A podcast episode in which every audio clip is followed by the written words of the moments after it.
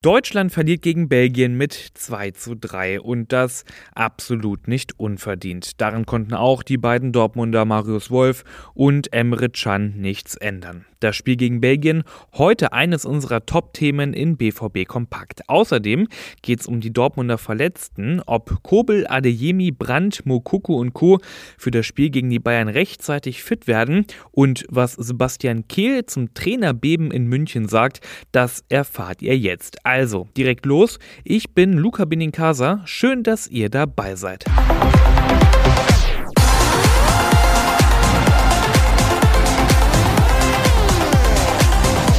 Die Anfangsphase verschlafen, in der zweiten Halbzeit gekämpft aber aufgrund von Belgiens individueller Qualität am Ende trotzdem verloren.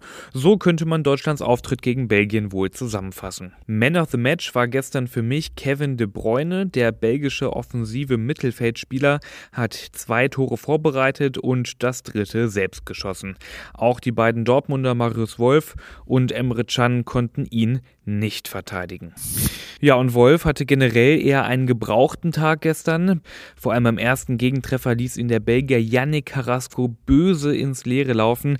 Das muss Wolf auf jeden Fall besser verteidigen. Emre Can stand erst gar nicht in der Startelf, wurde dann aber in der 32. Minute für den angeschlagenen Leon Goretzka eingewechselt. Can hat ein gutes Spiel gemacht, er hat Stabilität in die deutsche Defensive gebracht und generell richtig gefeitet. Gefeitet hat dann vor allem in der zweiten Halbzeit dann auch die komplette deutsche Mannschaft.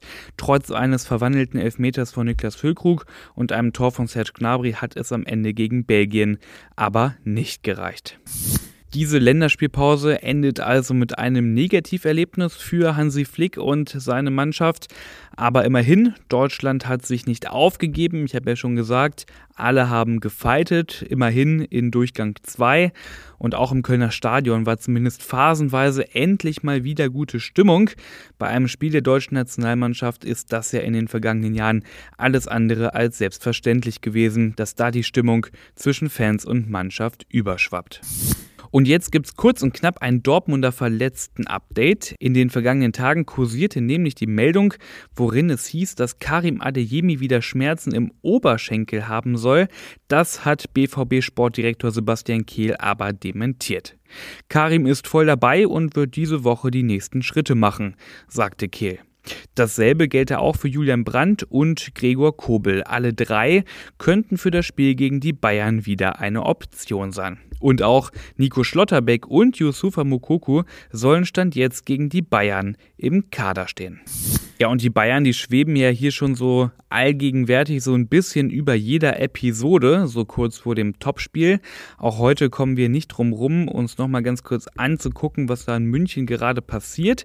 Denn gestern hat Thomas Tuchel sein erstes Training als neuer Bayern-Trainer geleitet. Was uns aber viel mehr interessiert, ist, wie kommt das Münchner Trainerbeben eigentlich so beim BVB an? Gestern hat sich Sebastian Kehl dazu geäußert. Ich weiß nicht, ob die Bayern Bayern jetzt am Samstag besser mit Thomas Tuchel sein wird als vorher unter Julian Nagelsmann. Ich glaube nicht, dass diese Trainerpersonal, die dieses Spiel unbedingt so richtig tangiert. Angesprochen auf Tuchels BVB-Vergangenheit sagte Kehl, dass das aber überhaupt keine Rolle spiele. Die Themen von damals seien lange vergessen, ausgeräumt und zwischen den beteiligten Personen besprochen. Ich glaube, am Wochenende ist es kein Spiel gegen Thomas Tuchel, sondern am Ende ist es ein Messen vom Erstplatzierten zum Zweitplatzierten. Und so viel kann ich vorwegnehmen. Das Spiel gegen die Bayern beziehungsweise die Vorbereitung darauf, das wird uns auch in den nächsten Tagen hier in BVB Kompakt beschäftigen. Ich freue mich drauf.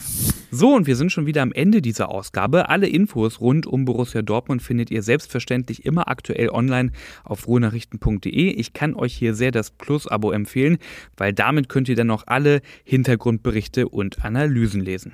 Ich bin Luca Benincasa und für heute raus. Wir hören uns morgen wieder.